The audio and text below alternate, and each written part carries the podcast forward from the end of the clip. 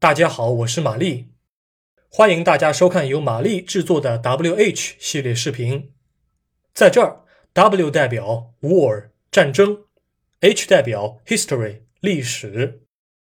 本视频现在收录于战斗位置中途岛的 4K 导演版之中。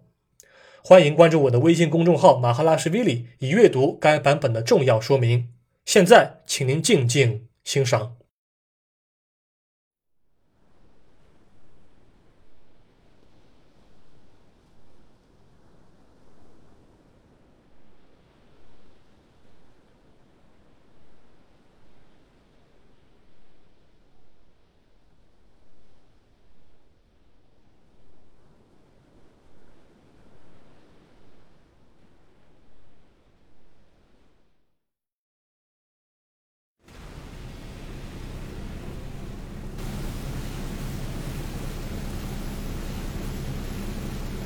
Welcome to the Naval Academy Damage and Repair tutorial.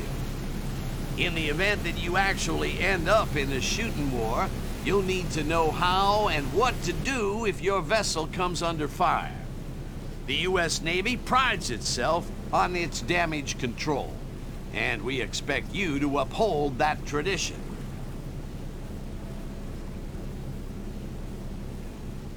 This screen allows you to review the damage status of your ship and also gives you the ability to do something about it. Let's run through the various elements now. This is the status panel. It shows you where on your ship damage has occurred and how severe that damage is. These are the leak icons. If your ship has suffered a leak, it's going to take on water. Take on too much water, and your ship will sink. These icons show you where on the ship a leak has occurred and how severe that leak is.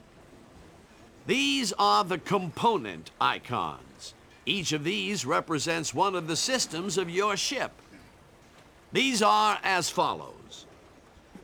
This is the rudder icon. If the rudder gets too damaged, you'll not be able to steer your ship.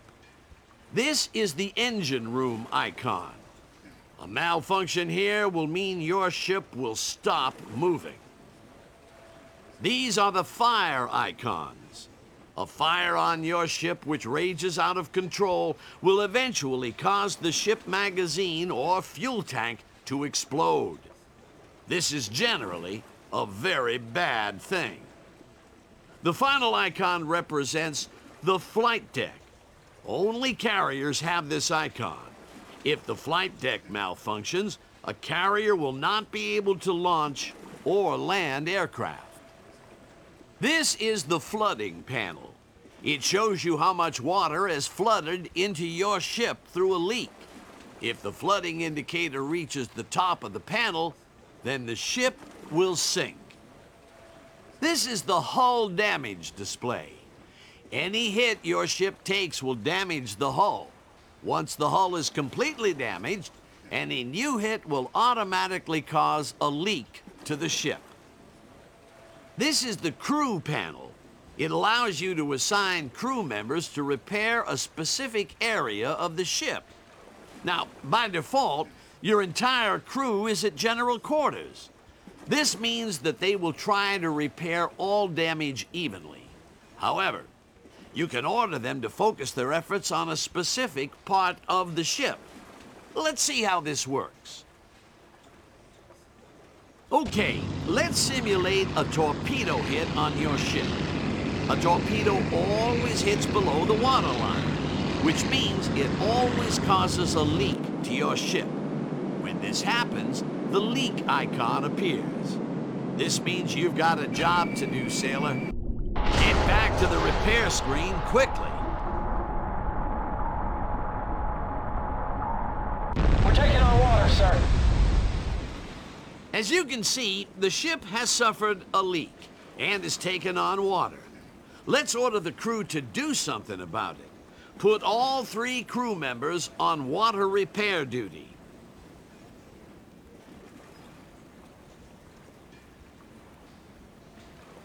Putting crew members on a specific repair duty will significantly increase how quickly that duty is completed. However, other repair tasks will be carried out more slowly as a result. The leak icon has cleared, meaning the crew has sealed the leak by shutting off compartments within the ship. They will now start pumping water out of the ship. Well, the crew has now pumped out as much water as they can. However, they will be unable to pump water out of the compartments they have sealed. If your ship suffers too many leaks, eventually the crew will be unable to seal off enough compartments to prevent your ship from sinking. As you have seen, damage below the water line is very dangerous.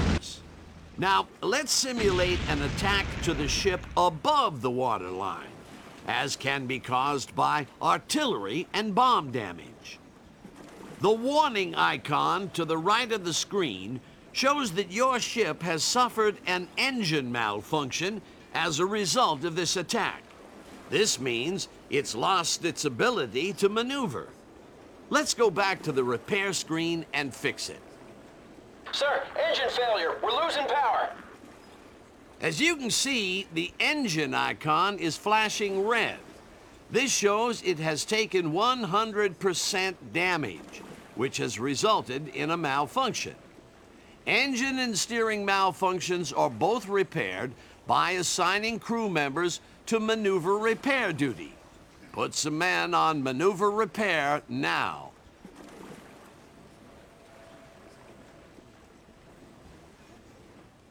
Well done. The crew is now repairing the engine. As long as the engine icon is flashing red, there is a malfunction. The icon has now stopped flashing, meaning the malfunction has been repaired. But the icon is still red. This shows that there is still damage to the engine, meaning that another hit can easily cause another malfunction. When an icon is red, a component has more than 50% damage. A yellow icon means that the component has less than 50% damage. A clear icon means that the component is not damaged at all. By repairing components before they malfunction, you will greatly enhance your ship's performance in combat.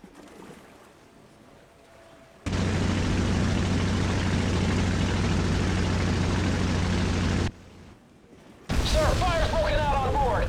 Okay, now let's simulate a fire drill. This bomb hit has started a fire on your ship, as you can see both visually and from the fire icon at the right of the screen.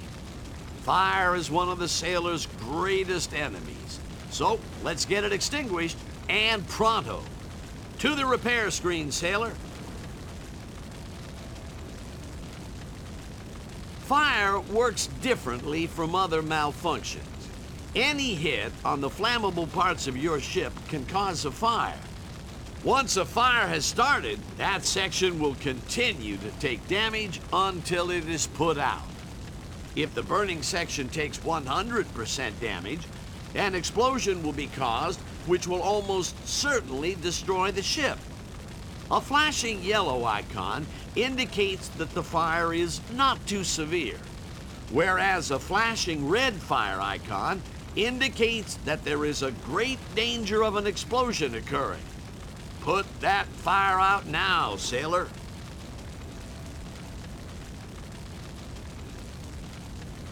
You handled that well, sailor.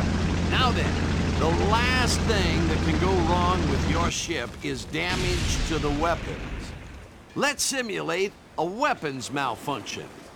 That bomb hit has taken out your front turret, which is going to reduce your effectiveness as a fighting unit. Order crewmen to repair the damage now. You'll notice that there is no damage icon on the status panel. Now, this is because weapon damage is shown separately. The red light on the crew panel next to weapon repair duty shows there is a problem. Get some men working on it right now, sailor.